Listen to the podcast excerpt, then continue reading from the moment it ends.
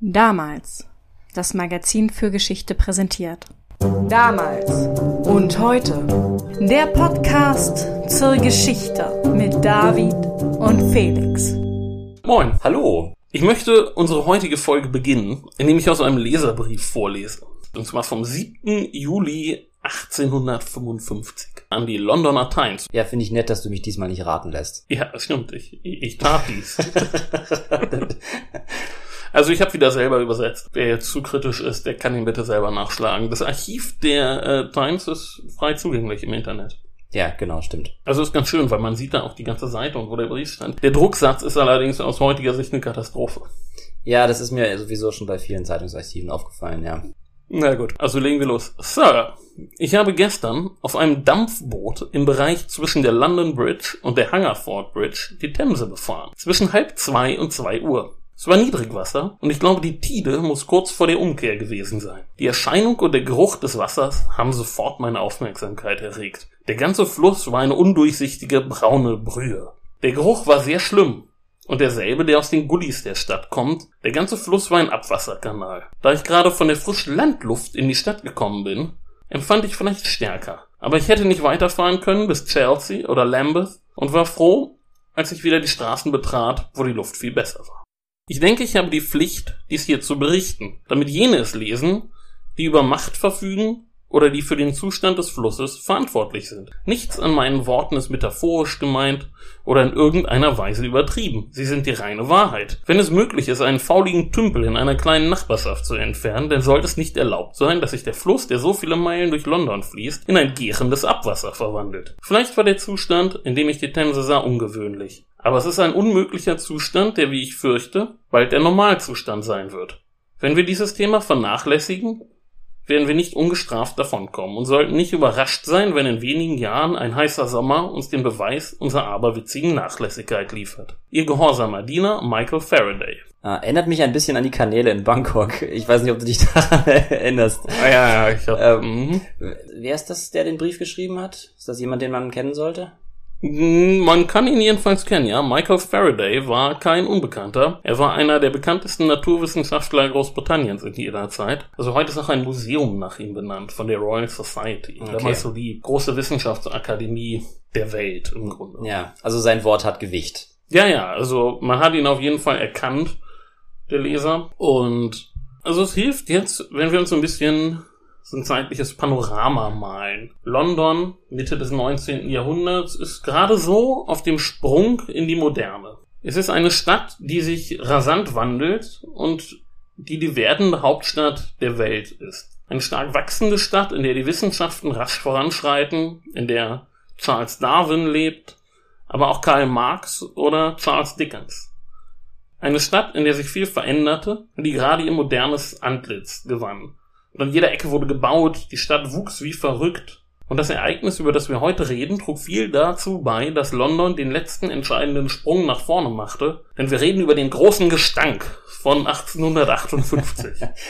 ich finde, das ist wirklich ein schön einprägsamer Titel. Also nochmal eine Warnung an alle, die zuhören. Äh, die Folge ist nicht dazu geeignet, sie beim Frühstück zu hören.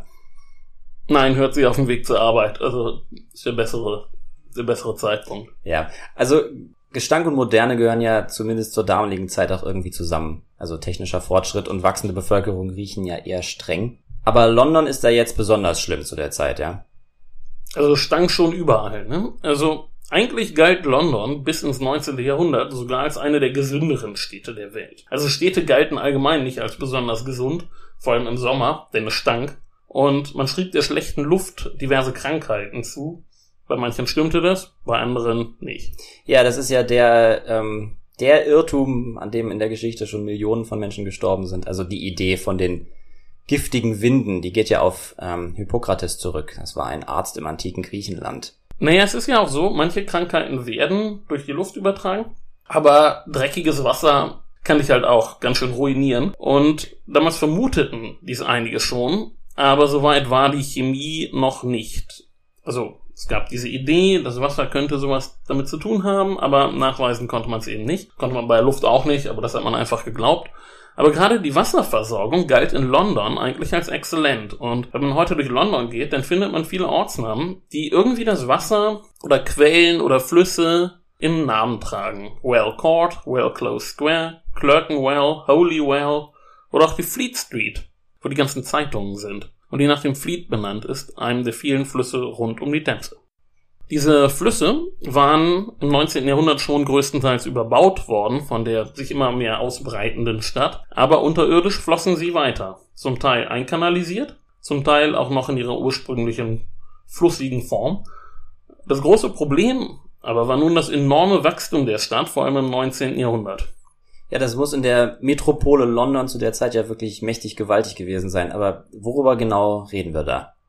Also in der Industrialisierung haben wir ein starkes Wachstum in vielen Städten, aber in London ist es wirklich heftig, von einer Million auf 6,5 Millionen Einwohner in 100 Jahren. Das ist natürlich echt irre. Also in, in, jüngerer Vergangenheit, in China und so weiter zum Beispiel ja nicht so ungewöhnlich, aber damals hat man ja auch noch äh, nicht die Möglichkeiten, ähm, mit sowas umzugehen wie heute. Genau, da konnte die Infrastruktur nicht mithalten. Mhm. Die alten Rohre im Abwassersystem, die waren noch aus Lehm und stammten von den Römern. Und einer Millionenstadt war das eben nicht mehr gewachsen und das wurde auch wahrgenommen. Es wurden Stimmen laut, die vor einer Überlastung dieses Systems warnten. In den 1820er Jahren erreichte der Reformpolitiker Francis Burdett die Bildung einer Kommission, die ein Gutachten dazu erstellte und auch zu dem Schluss kam, dass die Themse schon arg verdreckt war und es in Zukunft schlimmer werden würde. Das war auch für alle zu sehen, denn das Wasser aus den Brunnen in der Stadt wurde immer dreckiger. Jedenfalls empfahl der Ingenieur Thomas Telford, der das Gutachten erstellte, der Themse und ihren Nebenflüssen kein Wasser mehr zu entnehmen, sondern stattdessen mit Hilfe von Aquädukten das Wasser aus drei weiter entfernten Flüssen umzuleiten. Ja, das ist wieder eine von diesen tollen Ideen von viktorianischen Ingenieuren, von denen du schon beim Eurotunnel berichtet hast, ne? Ja, ja, die hatten keine Scheu, ambitionierte Projekte vorzuschlagen. Aber dann ist ja immer noch das Problem, dass Politiker nur ungern Steuergelder für sowas locker machten. Also geschah erstmal gar nichts. Wie teuer wäre das denn gewesen? Also Telford schätzte die Kosten auf ca. 1,2 Millionen Pfund. Damals war das eine ziemlich enorme Summe Geld. Ja, das, das ist klar. Aber wenn man nichts tut, dann wird ja, wird es ja am Ende meistens nur teurer. Genau. Jedenfalls wird die Lage auch nicht besser, wenn man nichts tut. Oder in diesem Fall wird das Wasser nicht sauberer. Und dann kam auch noch die Wassertoilette. Also das Ende des Erdlochs. Aber wann, ab wann gibt's denn überhaupt Wassertoiletten? Ich glaube, die Frage habe ich mir noch nie gestellt. also es gab sie schon eine Weile in mehr oder weniger ausgereifter Form. Also es gibt ja auch Leute, die sagen, die Römer hatten auch schon sowas ähnliches. Naja, mit unserer modernen Toilette hat das weniger zu tun, was die gemacht haben. Äh, jedenfalls meldete 1775 ein Schotter, Alexander Cumming, das erste Patent für eine Toilette an. Aber auch das war noch nicht richtig ausgereift. Und bis ins 19. Jahrhundert blieben Toiletten auch eher die Ausnahme. Der Normalfall war das gute alte Plumpsklo mit einer Grube. Und es gab eben auch Wassertoiletten, aber denen fehlten die zwei entscheidenden Merkmale, nämlich der geruchlose Abtritt und die Wasserspülung. Und das sind die beiden Merkmale, auf die es ankommt. Vor allem der geruchlose Abtritt, der sorgt für den Wohnkomfort. Na klar. Und der wurde von einer französischen Firma entwickelt Anfang des 19. Jahrhunderts. Aber diese Technik hielt ja noch in England Einzug und einer der Pioniere auf diesem Gebiet war ein Klempner namens George Jennings und der hatte eine ziemlich geniale Marketingidee. Er war nicht nur ein guter Klempner, er hatte auch einen Sinn fürs Geschäft und es war so, 1851 fand im Londoner Hyde Park die Great Exhibition statt. Das war die erste weltweite Industrieausstellung und da kamen mehr als 17.000 Aussteller und 827.000 Besucher wurden gezählt. Und auf der Ausstellung wurden viele tolle neue Produkte vorgestellt, unter anderem der erste Telegraph. Wäre jetzt eine Debatte wert, was die bessere Erfindung ist die Wassertoilette oder der Telegraph. Naja, also beide Erfindungen haben irgendwie die Welt verändert, aber in doch recht unterschiedlicher Art und Weise. Du kannst das jetzt, wir haben nochmal ausknobeln für die Hörer. ähm, aber jedenfalls, da war wirklich so der geballte Fortschritt. Alles, was neu war, alles, was spektakulär war, war auf dieser Ausstellung.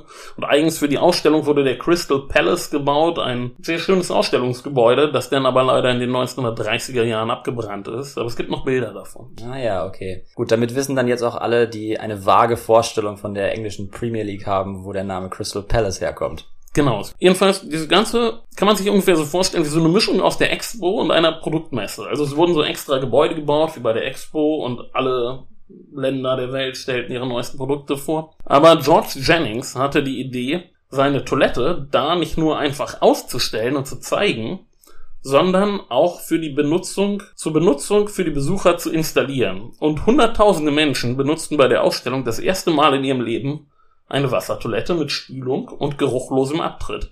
Und wer schon mal ein Plumpsklo benutzt hat, weiß, was für ein gigantischer Fortschritt eine moderne Toilette gegenüber dem Plumpsklo ist. Ja, für ein Plumpsklo fehlen uns ja heute sowieso ganze Muskelpartien. Aber die Vorstellung, mit Hunderttausenden anderer Leute ein Klo zu testen, finde ich auch so nicht so toll, muss ich sagen. Ja, die Leute kannten ja noch keine Bakterien, das haben wir ja vorhin gelernt. Die waren da ganz entspannt. Ja, das muss man auch sein, wenn man eine Toilette testet. Witzboy. Aber ne, jedenfalls musst du einräumen, es war eine ziemlich geniale Marketingaktion. Jennings verkaufte in der Folge tausende seiner Toiletten. Ja, also er wird ein sehr reicher Klempner noch dazu. Oh ja, also auf Englisch sagt man, where there's muck, there's brass. Wo Dreck ist, da kann man auch Geld machen. Und Jennings verkaufte seine Toiletten in die ganze Welt. Er installierte auch die öffentlichen Toiletten in Paris, in Florenz, in Berlin, in Madrid, in Sydney, in Südafrika, Südamerika und bis nach Fernost verkaufte er seine genialen Toiletten. Und bei seinem Tod 1882 hinterließ er ein Vermögen von mehr als 76.000 Pfund. Inflationsbereinigt sind das heute ungefähr so 10 Millionen Pfund. ein richtiger Klomagnat. Also ja, ein wirklich sehr reicher Klempner, wie gesagt. Ja. Ihm kam bei seinem Geschäft allerdings auch gewisse politische Entwicklungen zugute. Und zwar trat 1848 in London ein Gesetz in Kraft, das forderte, dass neu gebaute Häuser an das Abwassersystem angeschlossen werden mussten. Denn das braucht es natürlich, wenn man eine Wassertoilette einbauen will. Bis dahin hatten die meisten Häuser nämlich noch die klassische Kombination Plumpsklo und Sickergrube. Und nun durch diesen Anschluss an die Kanalisation war es möglich, Wassertoiletten zu installieren.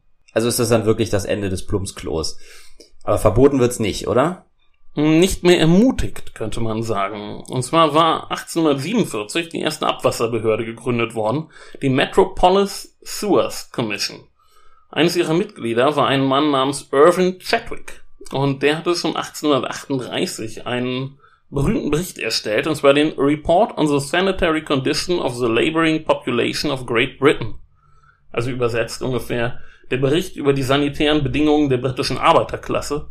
Und darin hat er empfohlen, alle neuen Häuser an die Kanalisation anzuschließen, da die Sickergruben in den Mietskasernen nicht häufig genug entleert würden und dann überliefen. Und dann stand im Keller die Kloake und das war dann wirklich blöd. Und das war wirklich ein großes Problem geworden, denn das Auspumpen der Gruben war in jüngster Zeit immer teurer geworden. Da musst du jetzt, glaube ich, kurz die wirtschaftlichen Zusammenhänge im Sanitätswesen erklären. Du hast fünf Sekunden, bevor alle abschalten. Gewöhnlich pumpten die Jauchehändler das Abwasser ab, kassierten dafür einen Schilling, fuhren das Zeug raus aufs Land und dann verkauften sie es als Dünger an die Bauern. Aber London wurde immer größer, der Weg immer länger und zudem benutzten die Bauern Guano als Dünger. Also Fledermausmist. Ja, getrockneter Vogelkot. Ah, okay. Ich weiß nicht, welcher Vogel dafür verantwortlich ist, vielleicht auch alle Vögel. Jedenfalls, das Zeug wurde aus Südamerika importiert, war sehr billig, trotz dieser langen Anreise. Und die Händler konnten die Jauche nicht mehr verkaufen. Also mussten sie den Hausbesitzern mehr berechnen und der Preis für das Abpumpen verdoppelte sich von einem Schilling auf mehr als zwei Schilling. Und deshalb warteten die Hausbesitzer dann länger mit dem Abpumpen und das Zeug lief dann halt auch mal über. Und die Lösung für das Problem war der Anschluss an die Kanalisation und die Wassertoilette, die ja sowieso viel komfortabler für ihre Benutzer war. Aber mit einem beseitigten Problem kam denn natürlich das nächste. Die alten Rohre der Römer. Genau, du sagst es. Von 1850 bis 1856 wurden 30.000 Sickergruben stillgelegt. Gleichzeitig wuchs der Wasserverbrauch eines durchschnittlichen Londoner Hauses von 160 auf 244 Gallonen am Tag. Also eine Gallone sind dreieinhalb Liter oder so. Mhm. Und wieder gleichzeitig wuchs London von 270.000 auf 328.000 Häuser. Also alles zusammengerechnet verdoppelte sich ungefähr der Wasserverbrauch dieser Stadt in fünf Jahren. Ja, also so viel Pömpel kann man ja gar nicht haben. Jetzt ist sozusagen alles dauerverstopft von dem Zeitpunkt an, oder? Genau, das war alles viel zu viel. Das Abwassersystem, was es bisher gab, war rund um diese, dieses unterirdische Flusssystem um die Themse aufgebaut, aber letztendlich ging das alles in die Themse. Die Themse ist aber ein relativ kurzer Fluss. England ist ja auch ein relativ kleines Land. Und dazu kommt, die Themse-Mündung ist sehr breit und hatten sehr starken Tidenhub. Und wenn nun Hochwasser kam oder Starkregen war, dann konnte das Wasser nicht mehr abfließen und das Wasser kam durch Rohre hoch in die Häuser. Außerdem stank der Fluss wirklich zum Himmel. Ja, und wie du dann am Anfang ja schon beschrieben hast, kommt dann ja auch irgendwann der heiße Sommer, den Faraday befürchtet hat. Genau, der kam denn. Aber bevor wir dazu kommen, muss ich noch eine andere Sache erklären. Und zwar ging nicht nur das Abwasser in die Themse, es kam auch das Frischwasser aus der Themse, beziehungsweise aus diesem Flusssystem der Themse. Das heißt, die Leute tranken das Abwasser der anderen Leute und Durchfall und Cholera grassierten in Folge. Ja, weil das eben passiert, wenn man Abwasser trinkt. Ich kann an der Stelle sogar mal ein YouTube-Video empfehlen, und zwar heißt das ähm, The Map That Saved the Most Lives. Da geht es genau darum. Äh, außerdem wird da drin erwähnt, dass die Leute das verseuchte Wasser bevorzugt haben, weil es, halte ich fest, süßer schmeckt. Ich möchte da keine Kostprobe von haben, dann. Wie schon gesagt, das ist keine Folge fürs Frühstück. Das mit der Cholera und dem Wasser wurde auch schon vermutet, aber beweisen konnte das denn erst ein gewisser Robert Koch. Ja, wenn man den Jon Snow nicht mitzählt, der hat das eigentlich schon früher bewiesen, aber leider hat sich die Erkenntnis dann nicht durchgesetzt. Näher beweisen konnte dieser Jon Snow es eben nicht. Das war der, der es vermutet hat, aber er konnte halt diese Bazillen noch nicht erkennen. Ja. Also er hat das mit, um mit Sherlock zu sprechen, mit der Kunst der Deduktion ganz anschaulich darstellen können, dass Cholera über Wasser übertragen wurde. Aber erst Robert Koch konnte denn tatsächlich die Bazillen im Wasser nachweisen. Und wer den Namen Robert Koch noch nie gehört hat, der hat im letzten Jahr irgendwie was nicht mitgekriegt. Auf dem Mond wäre man auf jeden Fall gut isoliert im Moment. Bitte keine Corona-Witze, dafür ist nicht die Zeit. Wer sich jedenfalls gefragt hat, warum dieses Institut, dessen Name wir ja heute jeden Tag in den Nachrichten hören, nach diesem Robert Koch benannt ist, also das war jetzt der Grund, ne? Also einer der Gründe, weil er eben die Cholera-Bazillen hat nachweisen können. Aber warum schreitet da jetzt niemand ein in London, wenn das doch dermaßen stinkt? Also es gibt doch die Abwasserbehörde, ja, die für die Klos zuständig ist. Was macht, was machen die? Ja, die gibt es, aber die haben nicht viel zu sagen. Also, die haben zwar durchaus einen talentierten Ingenieur, einen gewissen Joseph Bazalgette, und der hatte auch gute Ideen, aber bevor die umgesetzt wurden, musste eine Reihe bürokratischer Hindernisse überwunden werden. Vor allem war da das Problem der Zuständigkeit. Aber es gab dann einen wichtigen Schritt in die richtige Richtung, nämlich die Gründung einer neuen Behörde, das Metropolitan Board of Works. Diese neue Behörde schluckte die alte Abwasserbehörde und bekam jetzt die rechtlichen Kompetenzen, in allen Londoner Bezirken alle öffentlichen Bauten zu koordinieren, ohne dass sie dabei auf die Rechte der einzelnen Bezirke, der einzelnen Boroughs Rücksicht nehmen mussten. Chefingenieur der neuen Behörde wurde der genannte Joseph Bazalgette, nachdem sich die beiden berühmten Ingenieure Robert Stevenson und Eisenbart Kingdom Brunel für ihn ausgesprochen hatten. Den Namen Stevenson kennt man von der Eisenbahn, Brunel kennt man hierzulande kaum, aber in England ist er eine absolute Legende. Bei einer BBC-Umfrage der größten Briten ist er auf Platz zwei gelandet. Was hat der so getrieben? Oh, der hat allerhand gebaut. So Eisenbahnlinien, Brücken, Tunnel, Dampfschiffe. Wer war Platz eins bei der Umfrage? Ja, Churchill natürlich. Ja, klar.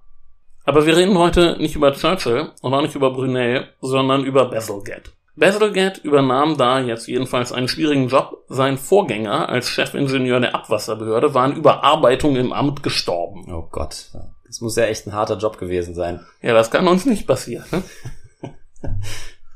Jedenfalls gab es da nun diese neue Behörde.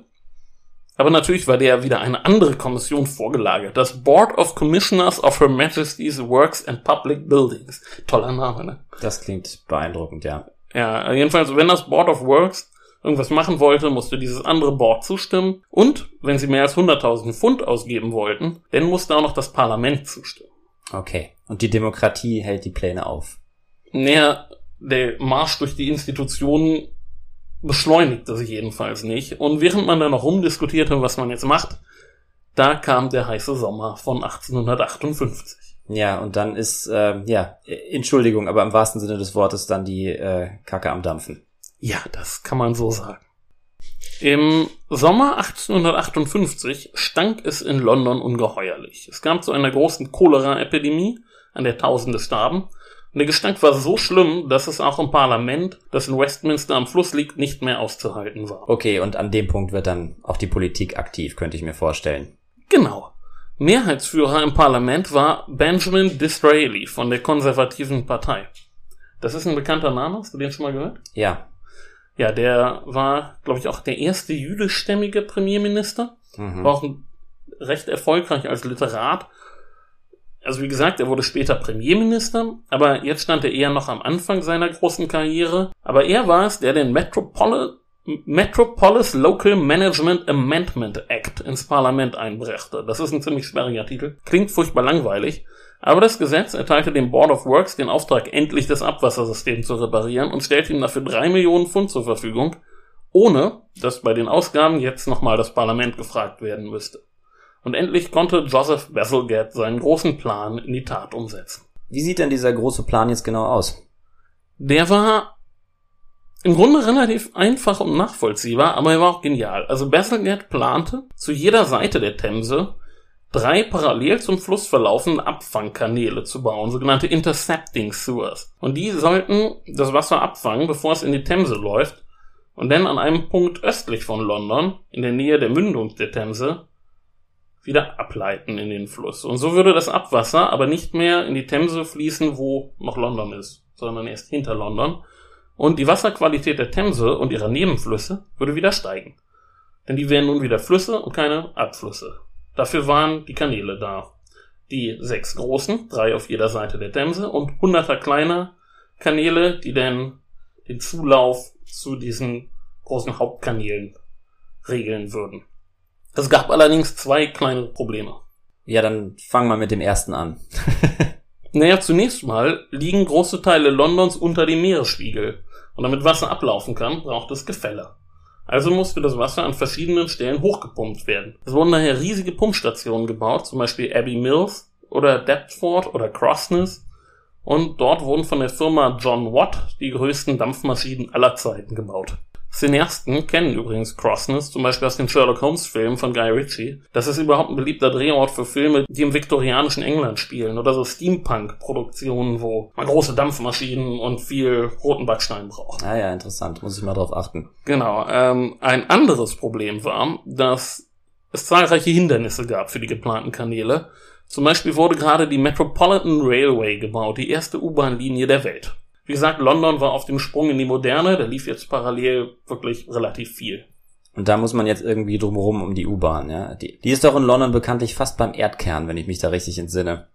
Genau. Und tatsächlich verlaufen die Kanäle von Bazalgette und die U-Bahn, teilweise ist das nur eine Handbreite, die das Ganze auseinander liegt. Jedenfalls war es nicht getan, mit, damit ein paar Kanäle zu bauen. Man musste Eisenbahnstrecken absenken, Straßen anheben, Flüsse umleiten, Pumpstationen bauen, Sturmablaufbecken bauen, Dämme bauen, Mündungsbauwerke und so weiter. Und es wurde sogar eine gänzlich neue Uferbefestigung an die Themse gebaut, die bis heute das Stadtbild auch prägt. Das sind diese ganzen Embankments. Albert Embankment, Victoria Embankment, Chelsea Embankment. Vorher standen viele Gebäude tatsächlich praktisch im Fluss. Das kann man sich heute kaum vorstellen, aber wenn man da alte Bilder sieht, zum Beispiel von Somerset House, das lag in der Themse. Heute liegt davor Victoria Embankment und dann auf der anderen Seite von Somerset House ist Strand, die Straße, die dann vom Trafalgar Square rüber in die City führt für London-Urlauber.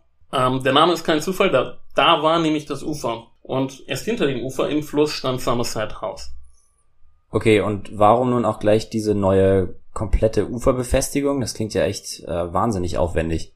Ja, aber das hatte schon einen guten Grund, denn man baute dieses neue Abwassersystem von oben. Das heißt nicht wie, wenn Sie den Eurotunnel gehört, da hat man gebohrt mit einem großen Bohrer, aber dieses, diese neuen Kanäle wurden gebaut, indem man die Straße aufriss, den Kanal reinbaute, die Straße wieder zuschüttete.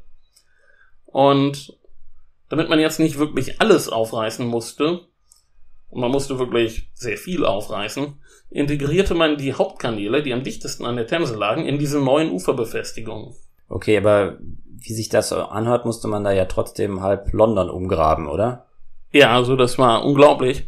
Allein für den Bau der sechs großen, 82 Meilen langen Kanäle wurden 672.000 Kubikmeter Zement und 318 Millionen Ziegelsteine benötigt. Und dazu kamen noch die mehreren hundert kleinen Kanäle.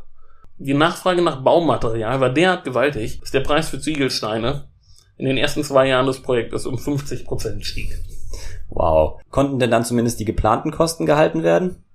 Natürlich nicht. Also Bazalgette hatte mit mindestens 2,8 Millionen Pfund gerechnet und es kostete am Ende 4 Millionen plus die zweieinhalb Millionen für die Uferbefestigung.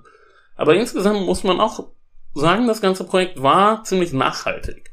Denn Bazalgette legte Wert auf Qualitätsarbeit. Er hatte diese Neigung zum Overengineering, auch so, ein, so eine Sache, die die viktorianischen Ingenieure, was sie gerne gemacht haben. Sie haben also alles zehnmal so stark gebaut, wie es eigentlich sein musste. Und er baute enorme Reserven in das System ein. Und er war auch ein Freund von rigoroser Qualitätskontrolle. Denn beim Bau wurde erstmals im großen Maßstab der neue und sehr teure Portland-Zement eingesetzt. Das ist im Grunde unser moderner Zement. Und Bazalgette ließ jede Lieferung sehr gründlich prüfen. Außerdem vergab er Aufträge nicht gern an den günstigsten Anbieter, denn er war der Ansicht, dass das nichts bringt, weil es, wie er sagte, und ich zitiere, nur zu Hickhack, Schwierigkeiten, Unterbrechungen und nicht selten zum vollständigen Scheitern des Projektes führt, wenn ein Anbieter eben nicht über die Mittel verfügt, die er braucht, um seinen Job ordentlich zu machen. Ist doch eigentlich sehr lobenswert. Aber gab es da nicht Ärger im Namen der Steuerzahler? Oh ja, das gab es. Vor allem als rauskam, dass er einen Auftrag über 520.000 Pfund an die Firma Furnace vergeben hatte, obwohl es ein günstigeres Angebot von der Konkurrenz gab. Und vor allem war das pikant, da er erst im Vorjahr der Firma Furnace einen Job in der ukrainischen Stadt Odessa, ist das heute noch die Ukraine? Ich glaube nicht, ne? Das ist ja in der Krim. Uiuiui, okay. Okay, also in der ukrainischen, schrägstrich russischen, und wir gucken nach und schneiden das andere raus. ich wollte wollt gerade sagen, ja. Okay, jedenfalls hat er da dem Sag, einen sag, Job. sag, sag einfach Odessa. die können die Leute dann selbst suchen. Battlegate hat ihn, hat dieser Firma einen Job in Odessa vermittelt und dafür hat er auch eine Provision bekommen. Und bei dieser Odessa-Affäre gab es dann auch einen Untersuchungsausschuss, der ihn aber freisprach. Glück gehabt, nehme ich an. Ja, das stimmt, aber in der Sache hatte er ja auch Recht auf Qualitätsarbeit zu setzen. Denn siehst mal so. Das System ist im Kern bis heute in Gebrauch. Und langfristig hat er die Steuerzahler Milliarden gespart, indem er alles ein bisschen größer gebaut hat. Denn auf Kante gestrickt war da gar nichts bei Bazalgette. Er ging auch schon davon aus, dass in London nicht nur, dass London nicht nur weiter stark wachsen würde, sondern auch, dass die Menschen in Zukunft pro Kopf mehr Wasser verbrauchen würden. Und deshalb hat er irre Reserven in das System eingebaut. Ja, cleverer Mann. Ich finde sowieso bemerkenswert, dass es im 19. Jahrhundert bei so infrastrukturellen Großprojekten immer wieder solche Leute gegeben hat, die so, ja, zeitlos vernünftig argumentiert haben im Grunde. Müsste man jetzt wieder den BER erwähnen. Nein. Ich bin ja ein Riesenfan von diesen viktorianischen Mammutprojekten und ihren Ingenieuren. Die haben immer so in diesen mörderischen Dimensionen gedacht. Die haben wirklich für die Ewigkeit gebaut. Also die gingen davon aus, das ist es jetzt und ich baue das für immer. Und wenn man sich das überlegt, nachhaltiger geht es ja im Grunde nicht. Wenn man einmal was baut und nicht zehnmal baut. Ich meine, wer fragt heute noch nach dem Preis? Basilgates System ist im Kern immer noch in Betrieb. Selbst diese riesigen Pumpwerke laufen heute noch. Natürlich mit etwas neueren Maschinen drin. Ja, das ist schon klasse. Also gut, der Londoner darf an Weihnachten nicht spülen, aber sonst, aber wie gesagt, es ist schon eine Art zu planen, wie man sie sich heutzutage kaum vorstellen kann. Ne? Ist schon klasse. Basilgate war jedenfalls nicht nur ein großzügiger Planer, sondern auch ein sehr guter Projektmanager und die Arbeiten gingen wirklich zügig voran. Schon 1865 wurde die große Crossness Pumping Station eingeweiht und bis 1874 war der Großteil der Arbeit abgeschlossen. Im selben Jahr wurde Joseph Bazalgette dann auch zum Ritter geschlagen. Na, alles andere hätte mich auch gewundert. Und dann hat er sich in den Ruhestand begeben, in den wohlverdienten, oder? Ja, das will man meinen, nach dem Schicksal seines Vorgängers, der ja im Amt gestorben war, ja. aber Bazalgette blieb bis 1889 für alle öffentlichen Bauten in London zuständig. Und das heutige Bild der Stadt hat er wirklich sehr nachhaltig geprägt. Über seinen Schreibtisch ging in der zweiten Hälfte des 19. Jahrhunderts im Grunde alles, was in London gebaut wurde. Und wer heute durch London geht, der geht ganz sicher durch oder auf irgendwas, das Bazalgette zu verantworten hatte. Einen Park oder eine Brücke, irgendwas hat er ganz sicher gebaut oder geplant. In jedem Fall profitiert man von seinem Werk, wenn man mal aufs Klo geht. Aber die Brücken sind also heute noch alle in Verwendung? Na klar, denn auch hier neigte Bazalgette zum Overengineering und baute sicherheitshalber absurde Reserven ein und besonders massiv. Und die großen Brücken Hammersmith Bridge, Putney Bridge und Battersea Bridge sind so heute noch in Betrieb. Auf die Hammersmith Bridge gab es einige Bombenattentate der IAA, aber das war auch kein Problem, die hielt das aus. Aber sein Spezialgebiet waren die Abwassersysteme. Und er ist verantwortlich nicht nur für die Kanalisation in zahlreichen englischen Städten, sondern auch in Budapest, auf Mauritius und war auch als Berater an den Systemen zum Beispiel in Berlin oder in St. Petersburg beteiligt. Und man kann wirklich sagen, sehr viele Menschen waren schon mal irgendwo auf Klo, wo ihr Abwasser danach durch irgendwelche Kanäle floss, die Sir Joseph Bazalgette geplant oder entworfen oder wo er irgendwie dran beteiligt war. Und am Ende seines Lebens war er folgerichtig ein sehr reicher Mann. Sein Vermögen war noch größer als das von dem Klempner George Jennings, den wir vorhin mal erwähnt haben. Ja, wie hast du gesagt? Where there's muck, there's, there's brass, hast du gesagt? Naja, er hat ja auch einiges geleistet. Klar, vor allem war aber die Cholera nun ein für alle Mal aus London vertrieben. Denn nicht nur entledigte er London des Gestanks, sondern vor allem nahm die Qualität des Trinkwassers enorm zu. Und man kann wirklich sagen, dass nur wenige Menschen mit ihrer Arbeit die Lebensqualität ihrer Mitbürger so gesteigert haben, wie Joseph Bazalgette. Naja, dabei ist er dann heute ja wirklich eher unbekannt. Schön, dass wir uns ihm heute gewidmet haben. Diese viktorianischen Visionäre, die, die haben schon was, oder? Ja, ich finde die, ich finde die klasse. Ich fand auch diesen Franzosen toll aus der Eurotunnel-Folge. Richtig. Tomé de Gamont. Und äh, der fällt so in dieselbe Kategorie. Diese Leute, die machten wirklich vor nichts halt und sie planten in den ganz großen Dimensionen. Und in diesem Fall muss man sagen, Gott sei Dank, denn und Wer heute über Bürokratie bei großen Bauprojekten klagt, damit hatte das Board of Works auch schon zu kämpfen. Auch das haben wir abgedeckt heute. Ja. Jedenfalls haben diese Ingenieure die Welt, wie wir sie heute sehen, maßgeblich mitgestaltet. Also ja, nicht nur London, wie du schon gesagt hast. Mir ist da vorhin noch Karl Bethke eingefallen, der in Siam die Eisenbahn gebaut hat. Der hat zum Beispiel dafür gekämpft, dass wichtige Infrastruktur, wie eben halt die Bahn, nicht in die Hände von Privatfirmen und imperialen Investoren gehört, sondern eben in Staatshand. Und gegen alle Widerstände hat er das auch durchgesetzt. Vielleicht reden wir über den ja mal auch nochmal in irgendeiner anderen Folge. Auf jeden Fall reden wir in einer der nächsten Folgen über eine private Eisenbahnfirma, die politisch, naja, für Probleme gesorgt hat. Genau, wir werden mal wieder anknüpfen können, das ist doch auch schön. Ja, wir, wir schaffen das immer. Irgendwie, irgendwie kriegen wir den Link hin. Genau. Also die Verbindung zum Thema des neuen Damalsheftes, die wäre allerdings jetzt wirklich schwierig und darum machen wir das gar nicht. Wir haben letzte Woche mit dem Chefredakteur telefoniert, mit Stefan Bergmann und wir spielen euch einfach einen kurzen Clip vor, worum es da geht. Genau, dann wisst ihr Bescheid, worum es im Heft geht. Das neue Titelthema von damals heißt Aufbruch ins Mittelalter, neue Reiche in Europa. Das Ganze spielt etwa um 500, also in der Zeit, als das römische Reich zumindest im Westen Geschichte ist und wie man heute sagen würde, die Zeit, in der das Mittelalter anbricht und die Antike aufhört. Worum geht es im Einzelnen? Wir berichten, wie in Europa neue Reiche entstehen und welche das sind. Im gallo-germanischen Raum sind es die Merowinger, im Südwesten auf der Iberischen Halbinsel die Westgoten, in Italien selbst die Langobarden. Und wir werfen auch noch einen Blick auf Großbritannien, wo man eigentlich ganz wenig weiß, was da genau geschehen ist. Ja, der, der Link zur Völkerwanderung wäre jetzt auch nicht einfach gewesen. Ja, das stimmt. Gut, dass wir es nicht probiert haben. Ja, wir wissen jetzt gar nicht, wie die Abmoderation weitergehen soll. Normalerweise bietet uns das, wir, wir haben ein neues Konzept. Wir haben jetzt gar nichts mehr zu tun. Es bleibt uns nur noch auf unsere Social Media zu verweisen. Auf Facebook, Twitter und Instagram könnt ihr uns finden und ganz besonders wichtig, abonniert uns, wenn euch der Podcast gefällt und auf Apple Podcast habt ihr auch die Möglichkeit, uns Sterne zu geben. Da freuen wir uns immer drüber. Okay, wir hören uns in, diesmal in zwei, in zwei Wochen. Ja, es wird ja jetzt nicht schon wieder einen Monat später, das wäre ja verrückt. Aber wir wissen es irgendwie nicht genau. Es waren jetzt dieses Mal auch nur zwei, drei Monate. Wir vergessen auch jedes Mal nachzugucken. Ja, ich glaube, wir haben auch keine rationale Erklärung mehr, warum das so ist. Es passiert einfach manchmal und damit müssen wir alle leben. okay, bis dann. Ciao. Tschüss.